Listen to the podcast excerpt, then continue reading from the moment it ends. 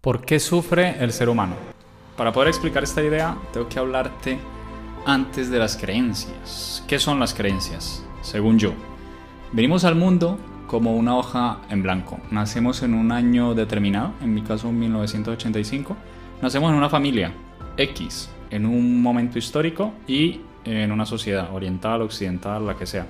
Y entonces empieza el juego de nuestra vida. Nuestros padres o familiares, esos seres con los que tenemos esa primera toma de contacto, empiezan a enseñarnos cosas, ideas, creencias, de cómo funciona el mundo según ellos. Y sin darse cuenta, sin malas intenciones, por supuesto, pues nos van transmitiendo sus creencias. Pero para entender esta idea, que a veces es un poquito compleja, me gustaría explicártela entendiendo que nuestra mente es tierra fértil, que en ella se plantan unas semillas en forma de ideas, que no es más que información, y que de esas semillas poco a poco van saliendo unas raíces, que se van convirtiendo en nuestras creencias. Claro, de esas creencias surgen unos pensamientos, de los cuales emanan unas emociones. Y aquí quiero hacer un inciso. La palabra emoción deriva del latín emotion, que significa movimiento, impulso. Esto está muy estudiado y todos hemos experimentado emociones, por supuesto. Sorpresa, asco, tristeza, ira, miedo, alegría, amor. Estas son las emociones básicas y según los expertos, la mezcla o de la mezcla de estas eh, emociones surgen otras emociones y claro, según la emoción que estemos experimentando, pues llevamos a cabo unas acciones de esas acciones, que a menudo también son decisiones, pues derivan unos resultados. ¿No? Entonces, retomando la idea de que nuestra mente es tierra fértil, de que en ella se plantan unas semillas ideas, de que de esas semillas ideas salen unas raíces, ¿no? Va debajo de esa tierra fértil que es nuestra mente, pues bueno, en la parte superior va saliendo un tallo, que esas serían las emociones de las que acabamos de hablar. Claro, de esas emociones van saliendo unas ramas y esas ramas son las acciones. De esas acciones van saliendo unos frutos. Esos frutos son los resultados. En ocasiones, pues insatisfactorios y en otras ocasiones satisfactorios. Y aquí es donde para mí tomó sentido todo.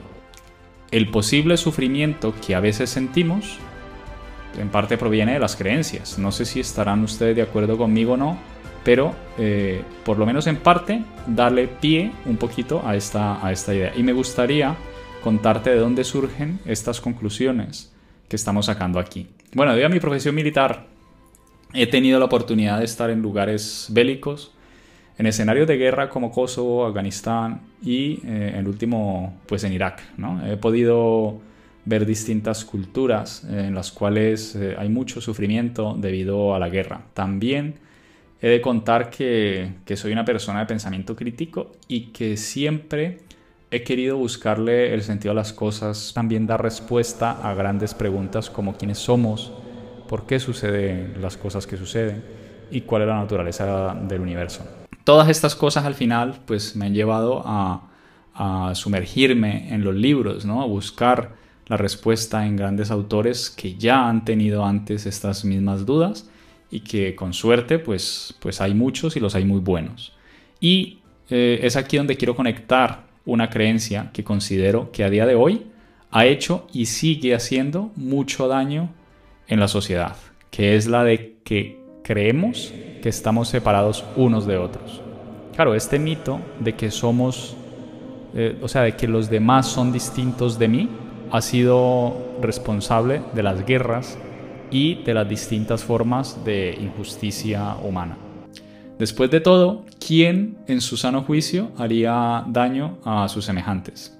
Yo te pregunto, ¿harías daño a un hijo? ¿Harías daño a tu hermano? ¿Harías daño a tu padre? Por lo general no, ¿verdad? Yo sé que integrar esta creencia de que somos parte de la misma cosa es complicado, sobre todo cuando la ciencia tradicional asume que todo lo que puedes, todo lo que no puede ser medido, eh, pues examinado también en algún laboratorio o experimentado por medio de los cinco sentidos, no existe. O sea, no es real. La consecuencia de todo esta, de esta, de esta creencia que nos comparte la ciencia, es que, bueno, pues la realidad está sujeta a las cosas tangibles, físicas, pero ¿y dónde quedan esas cosas que sucede y que la ciencia aún no ha podido dar respuesta. No me, malinterpretes, a mí me encanta la ciencia y sin embargo, uno de los propósitos de este podcast es darle, ponerle palabras a esos procesos humanos que son intangibles y que nos es difícil también eh, materializar. Así que bueno, aquí va el mensaje que quiero eh, empezar y quiero dar con este podcast. La frase ser, hacer, tener.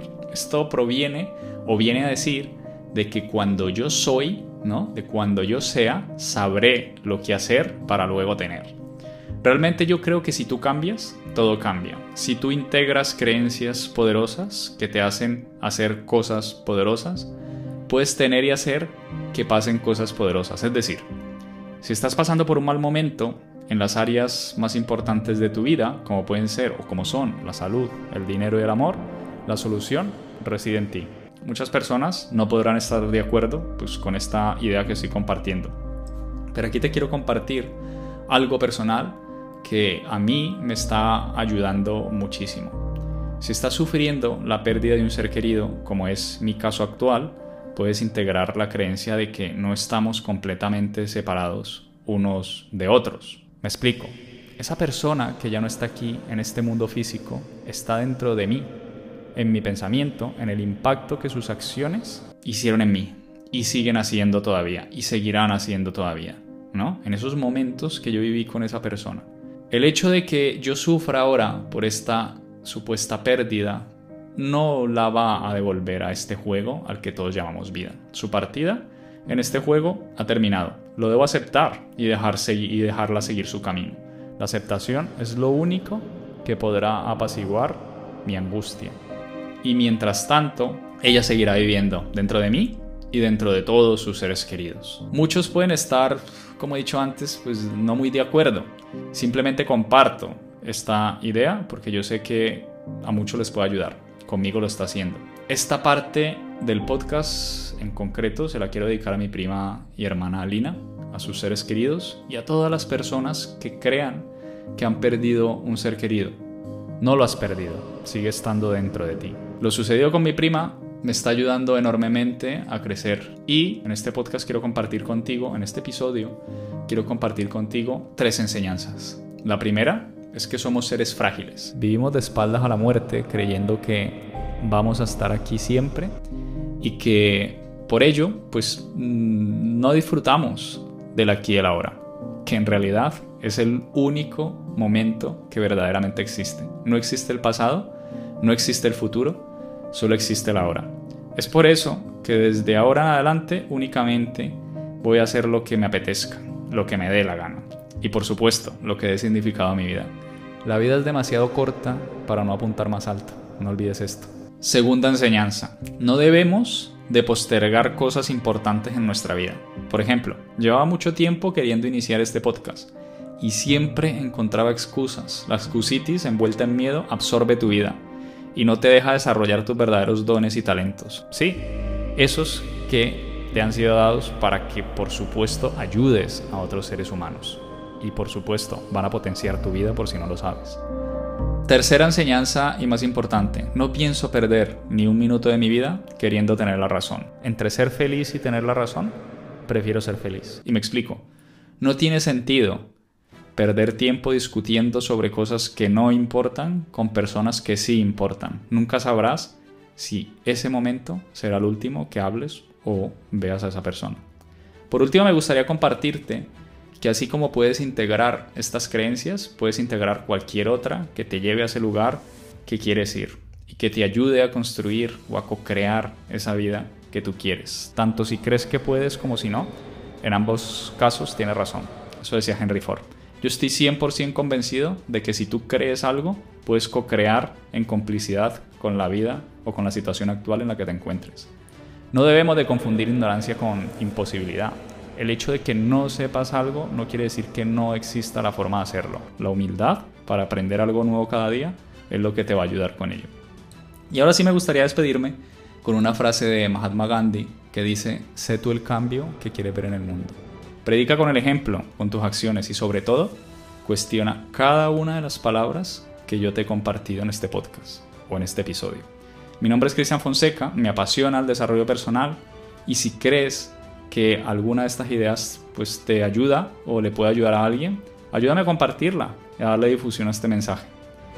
Un abrazo enorme, si quieres encontrarme en algún otro lado, visítame en Instagram, pon en el buscador arroba el poder del propósito, ahí me encontrarás. Un abrazo.